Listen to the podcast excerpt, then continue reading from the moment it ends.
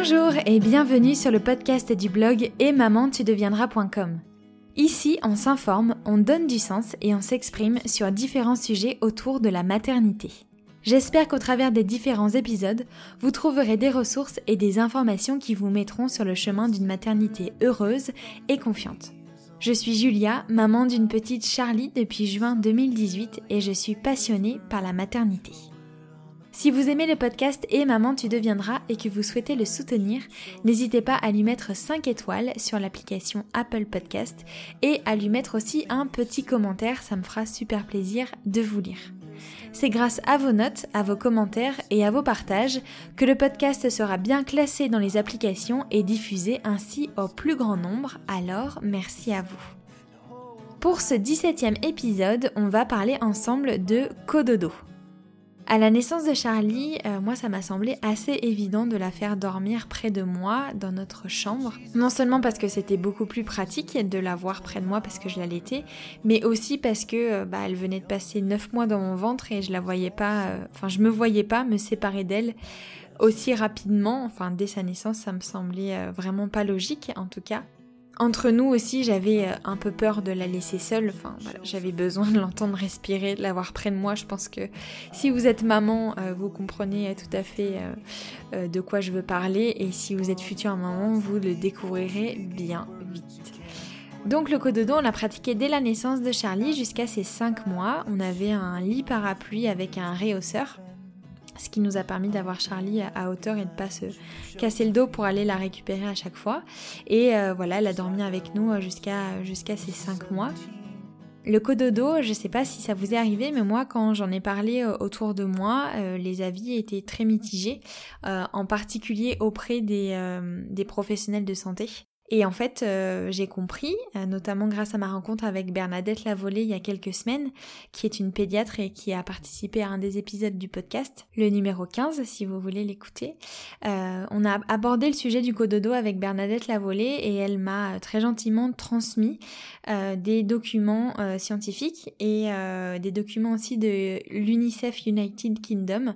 Et à la lecture de ces documents, en fait, j'ai compris que la raison pour laquelle le cododo était mitigé particulier auprès des professionnels de santé, qu'il y en a, il y a par exemple de nombreux professionnels de santé qui ne recommandent pas le cododo, c'est parce que celui-ci peut être vraiment dangereux, voire mortel, si les facteurs de risque ainsi que les règles de sécurité euh, qui découlent de la pratique ne sont pas d'abord communiqués aux parents et ensuite respectés par ceux-ci.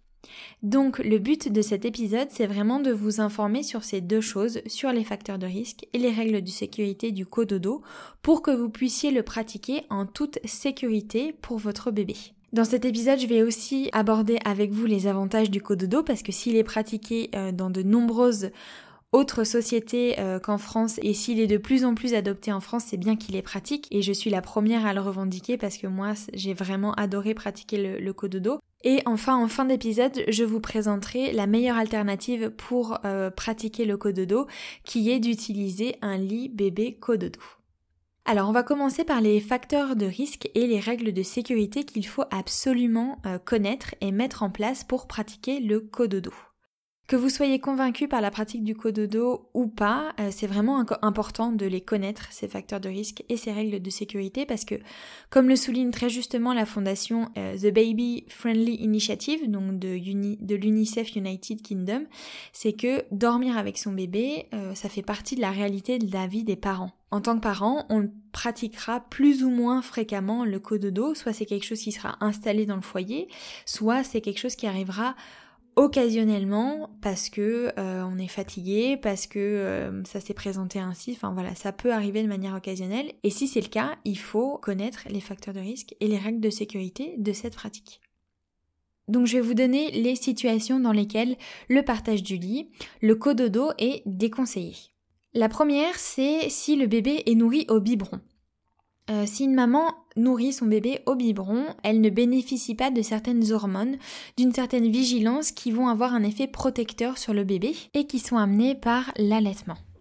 Ensuite, si la maman ou la personne qui dort à côté du bébé est fumeur, le cododo est déconseillé parce que lorsque on fume, ensuite on expire de l'oxyde de carbone qui est expiré donc à faible distance du bébé si le cododo est pratiqué et donc bien évidemment c'est très mauvais pour sa santé. Le cododo est déconseillé si la maman présente une forme d'obésité. Là, il y a un risque d'écrasement et donc d'étouffement du bébé. Ensuite, si la maman ou la personne qui dort à côté du bébé est sous l'emprise d'alcool, de drogue ou de médicaments qui vont modifier sa vigilance ou son sommeil, bien sûr, le cododo est déconseillé. Là encore, il y a un risque parce qu'on n'est pas en pleine possession de nos moyens. Ensuite, si la maman souffre d'une maladie qui va modifier sa vigilance ou d'une fatigue maternelle anormale ou de fièvre, pareil, le cododo n'est pas conseillé, au même titre que si le bébé est malade. Ensuite, si on observe des mauvaises conditions de couchage avec un lit inadapté, par exemple si vous avez un lit d'eau très mou donc, le cododo est absolument déconseillé parce que étant donné que la surface de couchage n'est pas euh, plate et ferme, il y a un risque encore d'écrasement et donc d'étouffement du bébé. Le cododo ne peut pas se pratiquer non plus dans un canapé ou dans un fauteuil, ce, ne sont pas des endroits qui sont sécurisants pour dormir avec son bébé il y a un risque que le bébé bascule, euh, que le bébé tombe, donc voilà, c'est vraiment pas euh, conseillé. Ou il y a un risque que la position de couchage ne soit pas adaptée et que ça provoque encore une fois un étouffement ou euh, un écrasement du bébé. Au même titre, si on observe une literie qui est mal adaptée, donc voilà, un matelas trop mou, une trop grosse couette ou, trop de couverture dans le couchage ou une multitude d'oreillers, pareil, le cododo est déconseillé. Si la pièce est trop chaude également ou le bébé est trop couvert, vous pouvez pas pratiquer le, le cododo. Et enfin, si le bébé est ancien prématuré ou né avec un petit poids, là encore, il est déconseillé de pratiquer le cododo. En plus de ces situations où le cododo est déconseillé pour pratiquer le co-sleeping, il faut que vous respectiez les trois règles de sécurité que je vais vous citer. Il faut que vous vous assuriez que votre bébé dorme du côté de la maman. Ensuite, il faut qu'il dorme sur le dos, absolument. Et il faut être euh, vigilant au fait qu'il ne puisse pas tomber. Donc voilà pour ce qui est des règles de sécurité et des facteurs de risque, des situations dans lesquelles le cododo n'est pas conseillé. Si aucun de ces facteurs de risque n'est présent dans votre foyer, alors vous pouvez pratiquer le cododo. Et la meilleure façon de le faire, selon moi, c'est de placer votre bébé dans un lit bébé cododo c'est la manière la plus confortable et la plus sécurisée de pratiquer le cododo. Le lit cododo, c'est un lit qui va venir s'adapter et se coller au lit des parents. C'est un lit qui est dédié au bébé, c'est un espace pour dormir qui lui est réservé et donc c'est en ça que ça le sécurise. Le bébé ne partage plus le lit parental mais il a son lit à lui qui lui permet donc de dormir en sécurité tout en étant proche de sa maman, ce qui va le rassurer et lui permettre de bien dormir. En plus de la connaissance des règles de sécurité, des facteurs de risque et de leur application, selon moi, utiliser un lit bébé cododo, c'est vraiment le parfait combo pour pratiquer le cododo et dormir avec son bébé.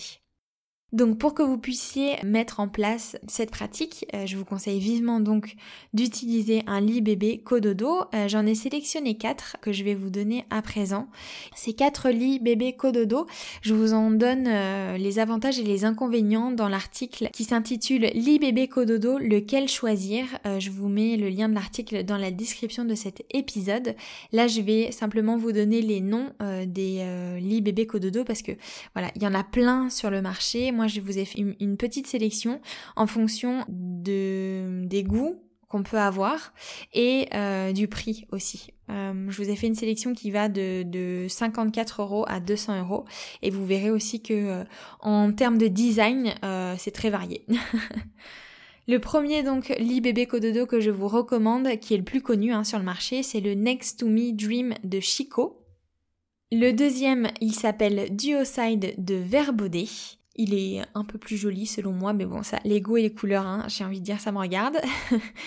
Ensuite, il y a le berceau de chevet Cododo Lily. C'est un petit berceau en bois blanc. Je crois qu'il existe en gris ou en marron aussi. Il faudra que vous alliez voir. Voilà, il est hyper mignon. Il y a une petite barrière qui se descend pour pouvoir accéder à son bébé. Et le dernier, c'est le lit parapluie Sleep and Play de Hawk. Donc ça, c'est un modèle qui s'apparente totalement à ce que euh, j'ai utilisé moi avec ma petite Charlie. C'est un lit parapluie qui est doté d'un réhausseur qui permet donc de placer euh, le nouveau-né et le bébé à hauteur et de pas avoir à se baisser pour aller récupérer son bébé dans le, dans le fin fond du, du lit parapluie. Euh, c'est l'alternative la plus économique, hein. c'est celui-ci qui coûte 54 euros.